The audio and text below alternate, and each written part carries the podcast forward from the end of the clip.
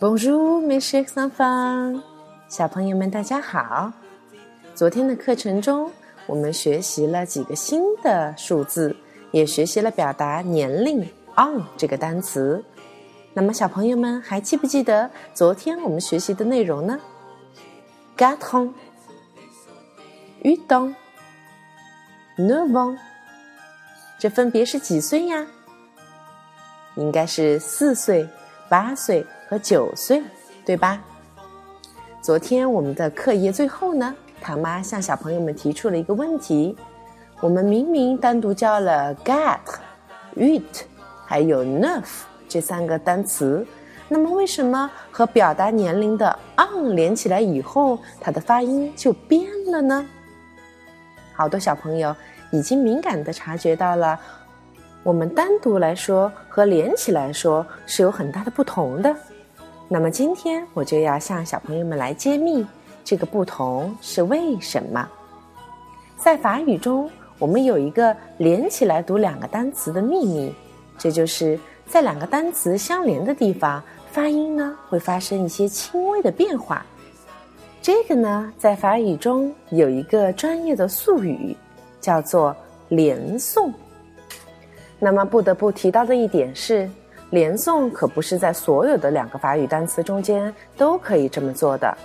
我们今天呢，不要讲具体应该怎么变化，只是让小朋友们有一个最浅最浅的认识而已。以后我们的小朋友可以用自己天然的语感去感受、去学习。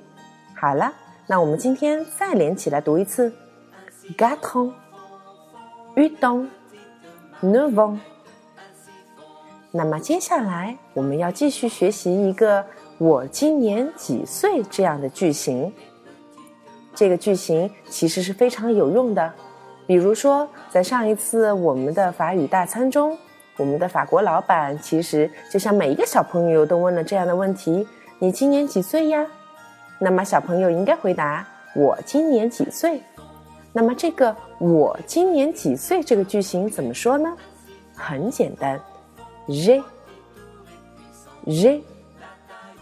这个呢和英语有一点点不一样，在法语中我们用我有几岁，而不是我是几岁来表达我自己的年龄。这个在法语初学者来说是非常容易犯的一个错误。那么学会了 j，再加上我们的年龄，整个句型其实就非常的流畅和简单了。j g a t o n 我四岁了，j'ai huit ans。我八岁了，j'ai neuf ans。我九岁了。好了，小朋友们，你们学会了吗？